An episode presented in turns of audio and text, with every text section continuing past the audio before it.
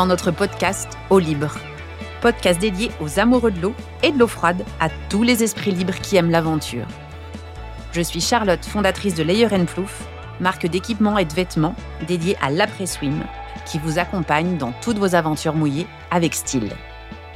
Avec ce podcast, je vous emmène à la rencontre de passionnés qui partageront avec vous leur expérience de l'eau, des sportifs, des médecins, des enthousiastes, des artistes. Vous aussi, tentez l'aventure de l'eau froide. Mouillez-vous, échappez-vous. Aujourd'hui, mon invité est Nicolas Economidis, médecin, méditerranéen, passionné de la mer. J'ai pris contact avec Nicolas suite à la parution de son livre Nager en eau froide, bénéfices et risques pour la santé, paru en 2022. Vous pourrez retrouver tous les détails dans la description de l'épisode. Je voulais en savoir plus. Qui était derrière le seul livre sur l'eau froide en France? Nous nous sommes rencontrés au Cercle des nageurs pour la première fois et Nicolas revenait d'une petite sortie de natation en mer en février. Il venait de nager 3 km et était bien sûr partant pour parler du cercle privilégié des nageurs en eau froide. Nicolas, je suis ravie de t'avoir au micro d'eau libre et c'est tellement chouette que tu sois le premier invité de ce podcast.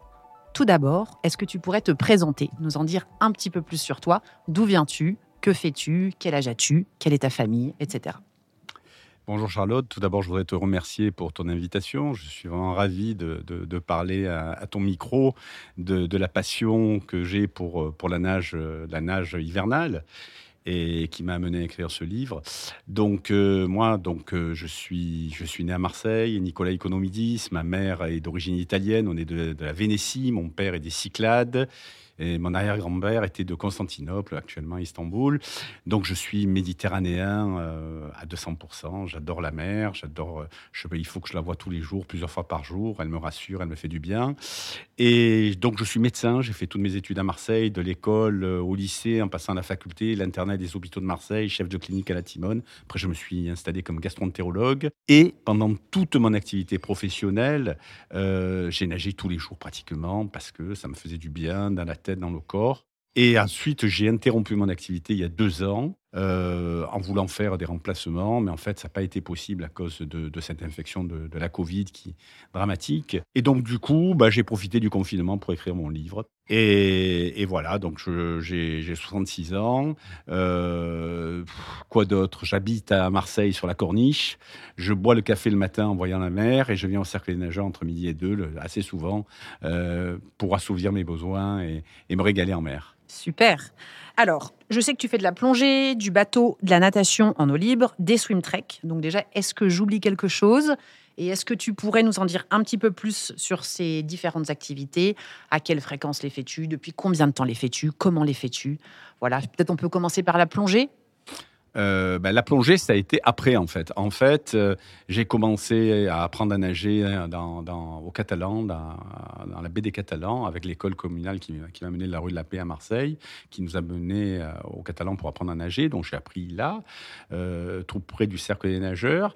Et ensuite, je me suis inscrit au cercle. Et donc, j'ai nagé pendant tout mon cursus professionnel. Et pour la plongée, quand j'ai été interne des hôpitaux, j'ai fait un remplacement en Guadeloupe et j'ai commencé mon initiation plongée euh, dans un endroit fantastique qui est la, réserve Cousteau euh, de Malandure à l'île et Pigeon. Et là, c'est la mer est, est pleine de, poissons tropicaux euh, superbes et j'ai adoré et ça m'a incité à poursuivre. Donc du coup, j'ai passé un diplôme de médecin de la plongée à l'université d'Aix-Marseille-Aix et j'ai plongé dans tous les océans du monde. ça va de l'océan Pacifique Sud, en Polynésie française, en Nouvelle-Calédonie, à, à l'océan Indien, euh, en passant évidemment par la Méditerranée ou le Pacifique Nord euh, du côté d'Hawaï. Un diplôme c'est-à-dire un diplôme de la médecine de plongée. Médecine, voilà, médecine, euh, médecine de plongée, c'est un diplôme qui, permet d'avoir des connaissances euh, médicales approfondies sur, sur les problèmes que pose euh, la plongée, les problèmes physiologiques et, physiques, et donc qui, nous autorise après à, faire, à, faire des, certificats pour que les gens puissent, puissent avoir la possibilité de, de, faire des plongées en scaphandre autonome. Donc, donc il faut faire un examen clinique qui est obligatoire un interrogatoire, un examen clinique obligatoire avant de, avant d'autoriser les gens à plonger. Donc moi, j'ai passé ce diplôme, non pas pour, pour pouvoir faire des certificats et faire des consultations de, de, médecine de la plongée, mais uniquement pour mon intérêt intellectuel. D'accord. Parce que je suis gastroentérologue et j'ai pratiqué que la gastroentérologie pendant toute mon activité professionnelle. D'accord. Je sais que tu avais aussi évoqué les swim trek. Alors ça, en France, euh, c'est pas encore. Euh... Non, c'est pas très connu. En fait, j'ai appris euh, l'existence des swim trek lors d'un congrès à Londres. Euh, j'ai rencontré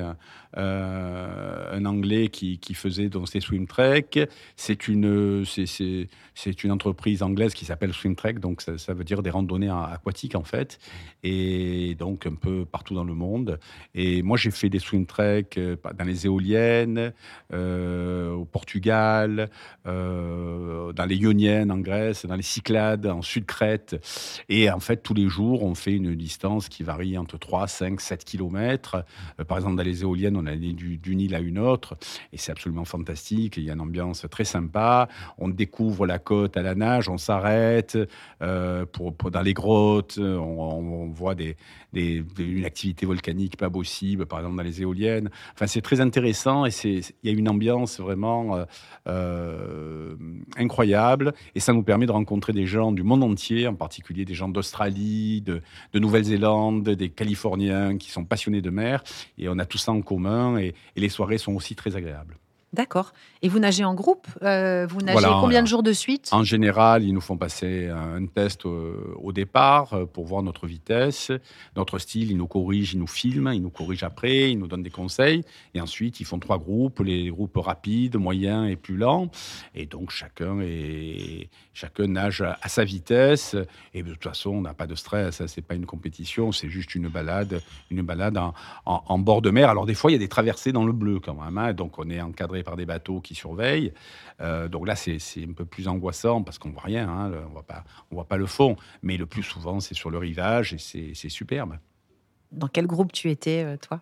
Euh, moi, j'étais dans le groupe des rapides. Ah, donc tu nages bien alors? Oui, je, bah, je, nage bien. Je m'en suis aperçu dans les swim parce que ici, au cercle des nageurs, il n'y a que des champions.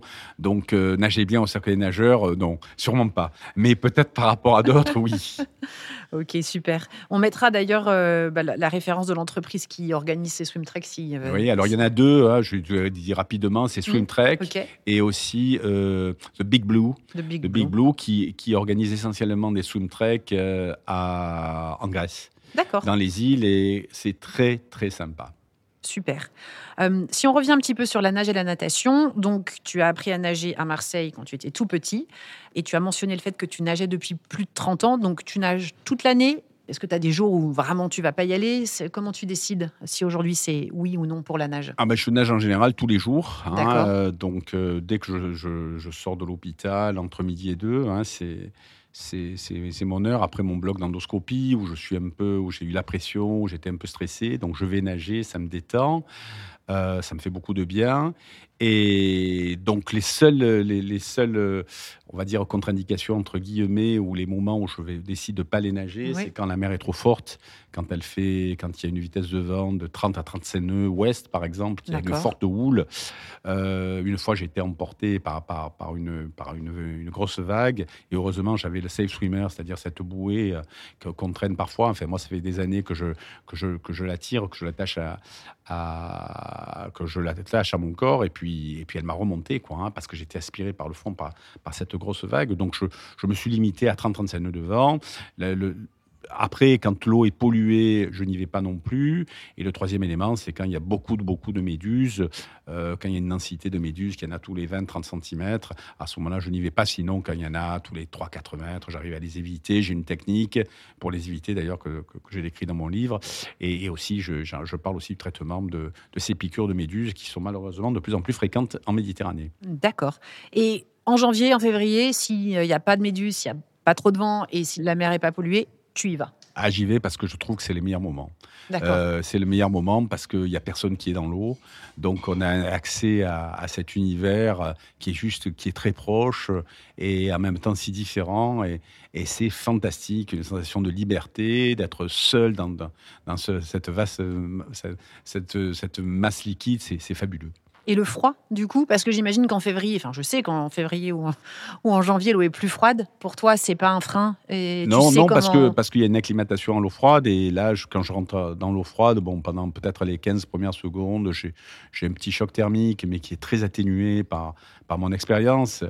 Et, ensuite, je sens mon corps, parce que cette eau froide, si tu veux, elle, elle t'englobe, et tu sens ton corps, et tu, tu, es très très bien, ça te fait du bien. Et après, tu as une petite anesthésie cutanée, en fait, tu sens plus rien et tu nages librement dans, dans, dans cette eau. C'est assez fabuleux.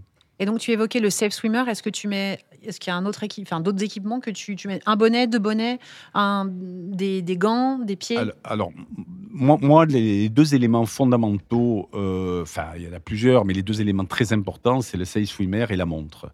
Ah la montre, pourquoi? Parce qu'elle me donne la, durée de mon immersion et je limite mon immersion euh, en fonction de la, de la température de la mer, en fait. Donc, c'est les deux critères très importants c'est la température de l'eau et la durée de l'immersion pour éviter d'avoir des problèmes. Parce que quand on est un nageur expérimenté, le risque, c'est l'hypothermie. Donc, je me donne un temps de nage toujours. Après, effectivement, moi, je nage avec deux bonnets parce que l'interface entre les deux bonnets est souvent aérique ou hydrique et permet de bien isoler le crâne puisqu'on n'a pas de muscle au niveau du crâne, on n'a pas de, graisse, et donc l'eau froide est directement au contact avec le, cerveau, et on peut avoir un refroidissement euh, précoce.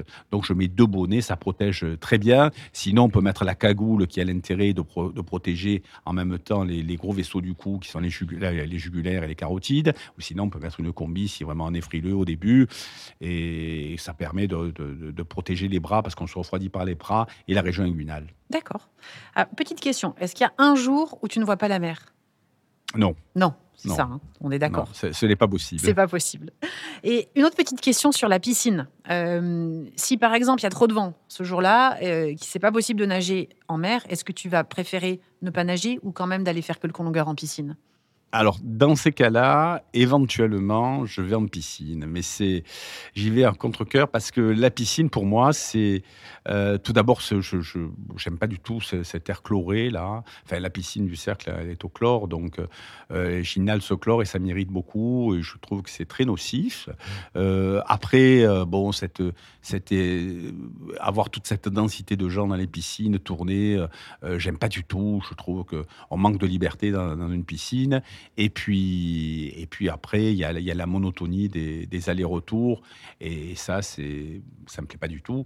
Euh, alors que quand on est en mer, en mer, on a la liberté, on a, on a, on a la curiosité de voir ce qui se passe. Ça change tout le temps. C'est vraiment tout le temps différent. Et, c'est imprévisible, la mer. Alors que la piscine, bon, bah, c'est bof, quoi. Monotonie, exiguïté. Euh, et absence de liberté. Donc tout ce que la mer, au contraire, euh, permet d'éviter. Après, en termes de ressenti et d'impact, euh, donc tu as brièvement évoqué le fait que quand tu étais encore en profession, tu allais nager entre midi et deux, ça te permettait d'évacuer ce stress. Tu pourrais nous en dire un petit peu plus sur justement le ressenti et les impacts sur ton quotidien que de procurent les sorties en eau libre et surtout en, en nage hivernal? Ah ben, en fait, euh, quand, tu, quand, quand, tu rentres dans, l'eau froide, donc tu as, tu as cette, euh, cette sensation de, de, bien-être d'emblée. Hein. C'est un bonheur, c'est une, euh, tu sens ton corps, comme je te l'ai dit, et, bon, c'est que du plaisir, c'est de l'observation, c'est un autre univers. Tu, tu évacues tout, tout, le stress, toute la pression que tu as eu dans, dans la matinée, et quand tu sors, euh, tu, bah, tu te sens très bien et, et c'est comme si tu avais tout effacé de, ta matinée, tout ce qui était négatif. Euh, pourquoi? Parce que sur le plan physiologique, euh, quand tu rentres dans l'eau froide, en fait, tu as une hypersécrétion de catécholamines qui sont des hormones de, stress et, et, et ça te permet de, euh, de mieux être adapté au stress de nager régulièrement dans, l'eau froide. Et donc, euh, je pense que ça te permet de recommencer ton après-midi à zéro comme si, tu commençais ta matinée en fait, hein. et, tu te sens super bien, tu es à l'écoute des patients, enfin en ce qui concerne ma profession, tu es à l'écoute des patients, tu es, es, détendu, euh, bon, tu es, es, optimal. Tu n'avais pas évoqué dans ton livre un aspect antidépresseur en fait? En fait, oui, oui, bien sûr, ça a été, ça, ça a été étudié, bien sûr. Je, pense que, que c'est un substitutif aux antidépresseurs, la nage en eau froide, hein, parce que ça, ça stimule euh, l'eau froide euh, au, niveau du visage, stimule le système nerveux parasympathique et a un effet antidépresseur, tout à fait. pour toi, ça faisait vraiment partie, et enfin encore plus quand tu travaillais et aussi maintenant, de ton quotidien. C'est vraiment, c'était indispensable pour ton, ton bien-être. En fait, euh, en fait euh, je suis venu à la nage à l'eau froide naturellement, hein, en nageant l'été en mer. Euh, après, progressivement, ben, c'était un défi pour moi de nager dans l'eau froide. J'ai continué, continué, continué. Après, j'y ai trouvé un plaisir incroyable. Et donc, donc voilà. Et après, j'ai continué tout, tout, le restant de mon activité. Donc, on est bien d'accord qu'au début, par contre, ça représente un défi. Il ne faut, pas, il faut pas se dire que ça va être facile dès le début. Ah non, au début, au début, il y a quand même un stress thermique. Euh, bah, il faut prendre des précautions, il faut connaître euh, tous les risques auxquels on est exposé. Et il y a bien sûr des, bénéfices, mais bon, euh, il faut être un peu informé. Il ne faut pas commencer cette activité les yeux fermés en disant, bah voilà, ça fait du bien, il faut que je fasse ça. Il faut bien se connaître pour faire cette activité et déjà avoir consulté un médecin pour qu'il vérifie euh, certains éléments cardiovasculaires, respiratoires, euh, faire un bon examen clinique pour être certain qu'on n'ait pas de, de, soucis à faire cette activité on s'était mis d'accord sur euh, le fait qu'on allait faire une petite mini-série de capsules euh, justement sur l'eau froide, euh, en particulier comment on peut s'équiper, comment on peut se préparer, comment notre corps réagit, les risques et les bénéfices. Donc ça, on, va, rapidement les enregistrer pour pouvoir les diffuser.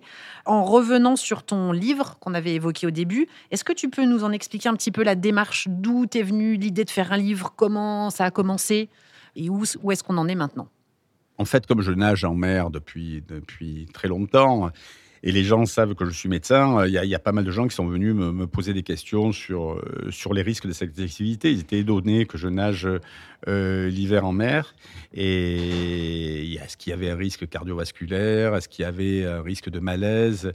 Et donc, euh, en fait, en médecine, il n'y a, rien, il n'y a pas de module sur, euh, sur la nage en eau froide, euh, personne n'en parle, donc je ne savais pas répondre à toutes ces questions.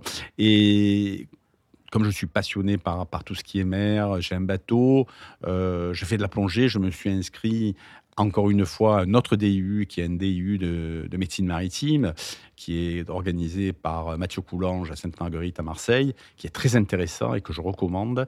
Et au décours de ce DIU, euh, on m'a demandé de faire mémoire.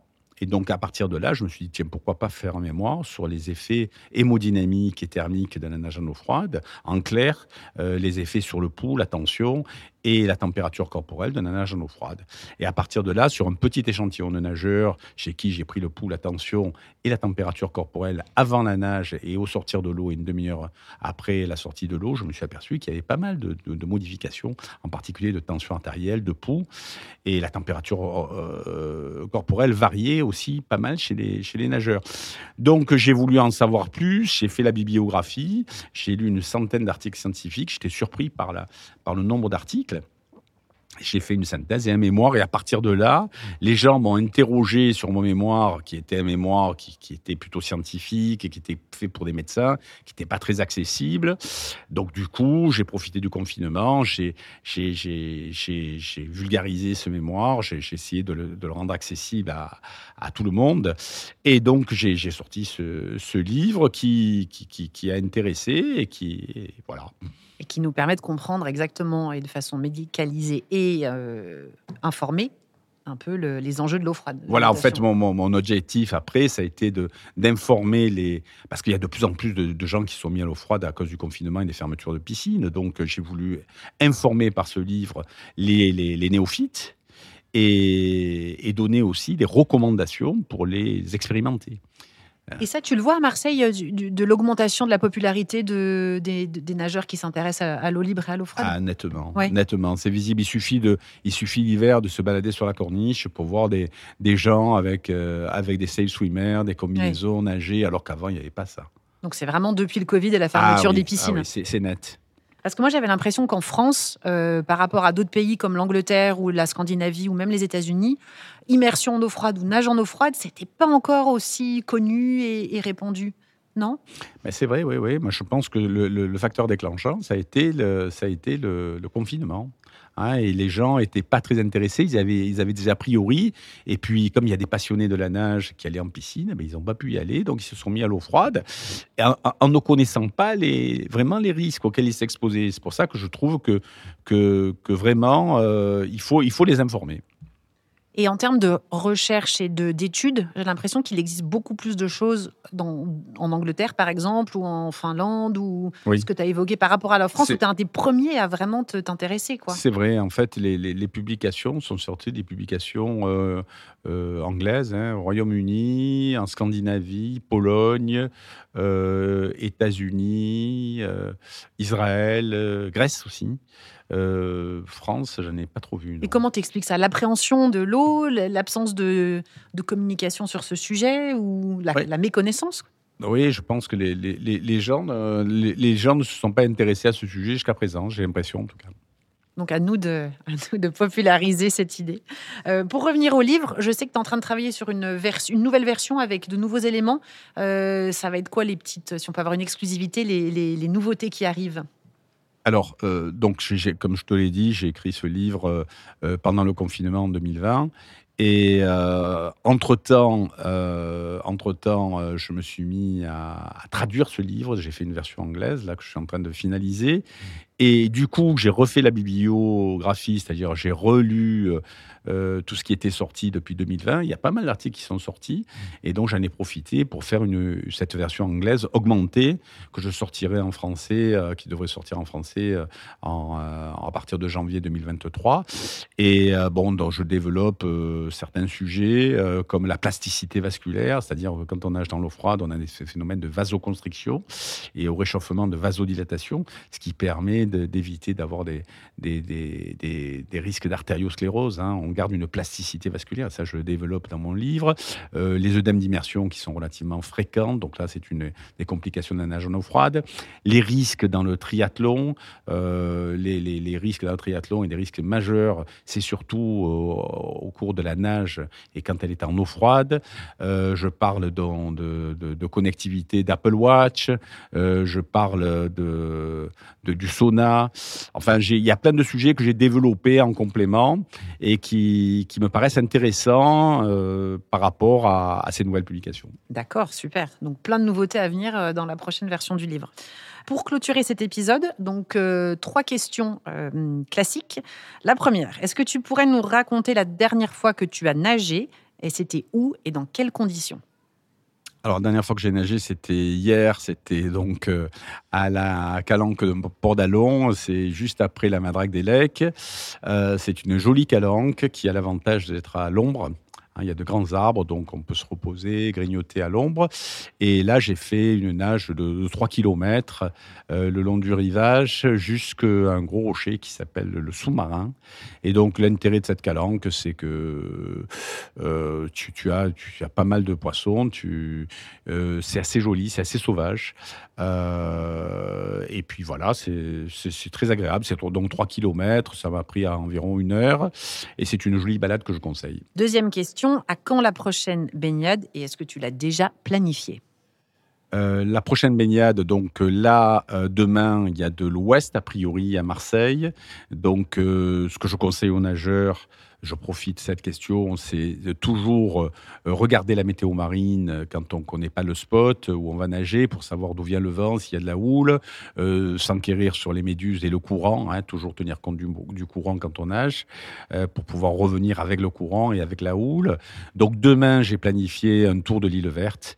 Je me mouillais avec mon bateau derrière l'île verte, donc abri, abrité de l'ouest, et je vais faire le tour. Et là, je vais me régaler parce qu'il y a une partie de l'île verte qui est au vent et je, me régale à voir les, la, houle se fracasser sur les rochers et le bal des, poissons sous l'eau euh, qui, qui, qui, qui s'amusent avec la houle. Est-ce que maintenant tu pourrais partager avec nous un ou des endroits secrets cachés où tu aimes aller nager ou même juste regarder la mer? Alors, euh, dans la région, dans je conseille, euh, par exemple, au au printemps ou en automne ou en hiver, bien sûr. pas en été parce que la calanque est fermée, c'est la calanque de Sormiou. je conseille de, nager le long de la partie droite quand on regarde la mer euh, de la Calanque, nager environ 500 mètres. Euh, là, on a une arche sous-marine qui est visible, qui n'est pas très profonde, à 3-4 mètres de profondeur, qui s'appelle l'arche de Rome. Et alors l'intérêt, c'est que vers midi, une heure, il y a le soleil qui perce cette arche, donc il y, a des effets lumineux qui sont, qui sont assez intéressants. Et il y a un tapis de poissons, et c'est tout juste magnifique. Et ensuite, on peut, on peut continuer jusqu'au jusqu'au bout de, la Calanque, et ça s'appelle le bec de Sormiou. Et là, on voit encore une fois euh, tous ces poissons qui, qui s'amusent avec, avec la houle qui vient du large. C'est superbe. Génial. Et sinon, d'autres endroits, alors eh d'autres endroits à l'étranger, à l'étranger. Alors là, je reviens à mes swing trek. Euh, par exemple, j'ai découvert euh, une grotte magnifique au Portugal, en Algarve. Donc, eh euh, c'est la grotte de, d'El Capitan, ça s'appelle. C'est une grotte difficilement accessible, hein, assez étroite. Il faut pas y aller quand il y a de la houle. Et on rentre par un, par un chenal. Et quand on rentre dans cette grotte, c'est une cathédrale qui est éclairée par deux, deux espèces de fenêtres naturelles, deux gros trous en fait, qui éclairent cette immense grotte et c'est tout juste superbe. Il y a du sable à l'intérieur. Euh, c'est fantastique. Sinon, euh, je conseille le Sucrète.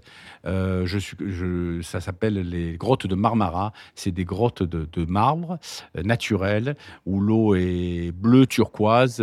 C'est magnifique. C'est tous ces villages qui sont dans le Sucrète du côté de, de ces grottes de Marmara sont des grottes qui sont accessibles qu'en bateau. Et c'est l'eau est cristalline. On voit, on a une visibilité de 20-30 mètres. C'est magnifique. Et pour terminer, je, c'est au large de Panarea, donc dans les éoliennes, quand on nage là, c'est pas très profond, il y a 4-5 mètres. On voit des bulles venant du sol qui révèlent l'activité volcanique euh, de, de, la région. C'est tout juste euh, incroyable. D'accord. Merci beaucoup Nicolas pour toutes ces, pour toutes ces infos. Et puis surtout, on va vite se retrouver euh, rapidement pour faire nos, petits enregistrements de capsules euh, sur les, plutôt les détails vraiment de, la nage en eau froide, comme on l'avait dit. Équipement, préparation, euh, risques et bénéfices. Je te remercie Charlotte. Merci beaucoup. Bonne journée. Au revoir. Merci d'avoir écouté notre épisode d'eau libre jusqu'au bout. J'espère qu'il vous a plu et que maintenant vous aussi, vous êtes tenté par l'eau froide et l'eau libre. N'hésitez pas à suivre Layer Proof sur Instagram. Des bons plans, des idées, les spots à essayer, on ne vous lâchera pas. Si vous partagez cet épisode, c'est juste parfait. Si vous avez des suggestions ou pour nous contacter directement, c'est tout simple. Envoyez un email à contact layerandplouf.com. Layer Plouf, L-A-Y-E-R, A-N-D, P-L-O-U-F. Je vous dis à très vite et je vous embrasse.